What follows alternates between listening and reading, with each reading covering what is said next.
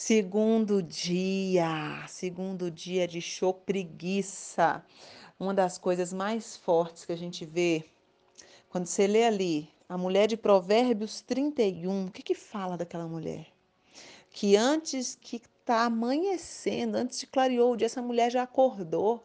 E tem uma parte que fala lá assim, que ela não dá lugar à preguiça. Preguiça é assim, ela começa a vir, se você dá ideia para ela, ela domina o seu ser, domina o seu corpo. Você já viu aquele, aquela coisa, você fala assim, ah, não, tô cansada, vou dormir mais um pouquinho, aí você dorme mais um pouquinho, acorda mais cansada ainda.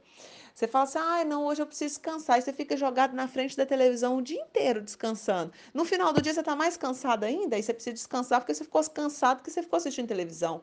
Ou seja, preguiça é uma desgraça na sua vida e ela vai impedir de você viver aquela, aquela colheita que Deus tem para você. Sabe por quê?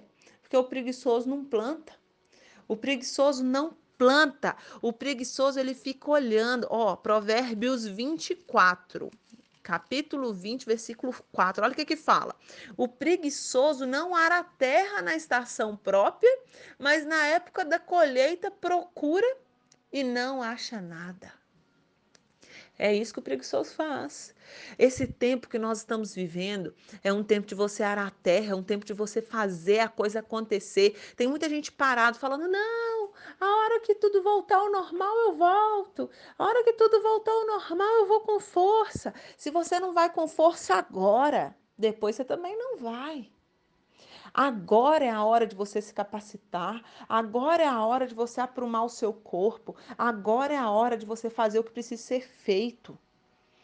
Mulher, vamos parar de falar que é para depois, para depois, o depois nunca chega. O depois não vai chegar se você não se assumir. E ó, olha o que aqui Provérbios 18, 9 fala.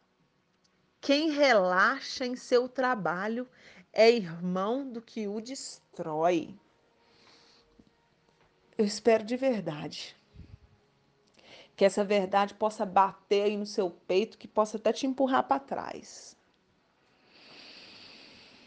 Olha para o seu trabalho. Olha para aquilo que você faz. Que seja o seu trabalho como mãe, que seja o seu trabalho como dona de casa, como gestora de um lar, que seja o seu trabalho quanto a mulher que está do lado de um esposo, que seja o seu trabalho quanto profissional. Eu amo o meu trabalho, eu amo, amo o que eu faço. E eu vou te falar, eu só não tenho aquilo que eu quero ainda, porque em muitos momentos da minha trajetória eu fui relaxada. Uh, dói, né? Dói a gente ter que assumir. Dói, dói. Dói mesmo. Mas a, a pergunta, eu decidi assumir o controle eu decidi assumir o comando da minha história. Eu decidi. Hum. Uau! Mas e você? E você? Você decidiu assumir o controle? Analise o seu negócio. Você tem feito ele com excelência?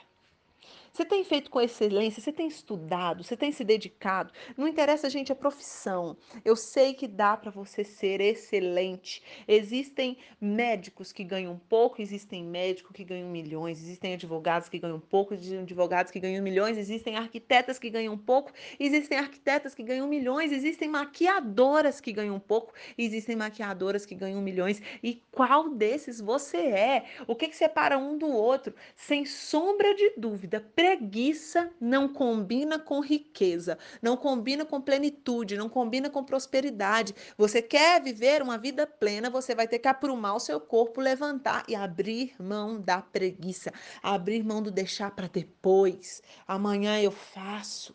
E a gente vê preguiça nas pequenas coisas, sabe? Preguiça é assim, é, é no, no jeito que você guarda a sua roupa, demonstra se você é preguiçoso ou não. É como você guarda suas vasilhas, demonstra se você é preguiçoso ou não. Hum, preguiça mostra. É a hora que você vê a sua casa, como que ela tá? É uma casa relaxada ou uma casa diligente, com ordem, com cheirinho de limpeza? Como são os seus papéis da sua empresa, do seu negócio? Hum, e a sua gestão com seus filhos é uma, uma gestão relaxada? Você deixa eles jogados? Ou você está ali diligente, presente, não sei.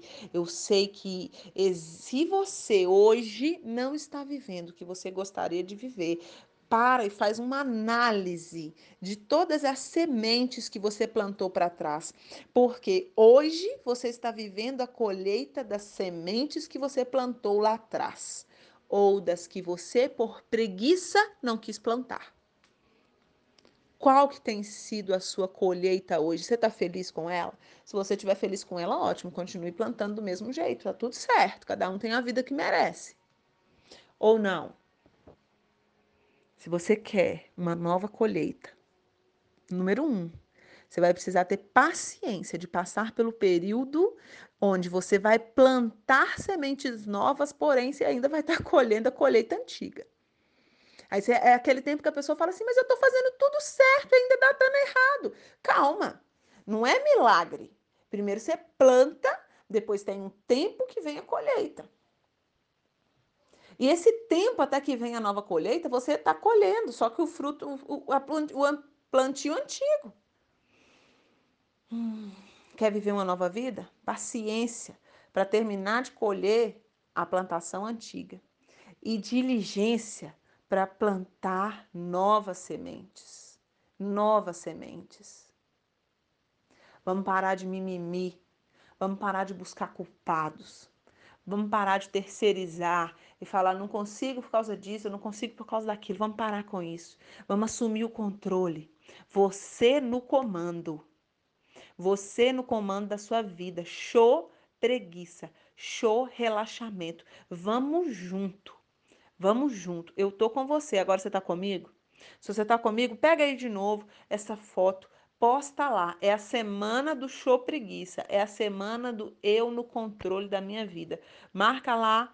Vamos embora, vamos junto. Eu quero te dar os parabéns na hora que você postar isso. Eu quero ver que você tomou essa atitude.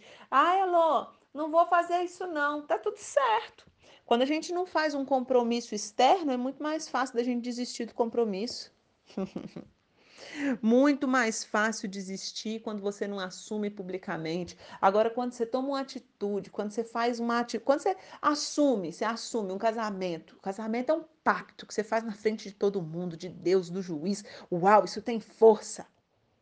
Agora, por que, que quem vai morar junto, daqui a pouco já não tem tanta força assim, separar é muito mais fácil? Porque não teve pacto, porque não teve força pública.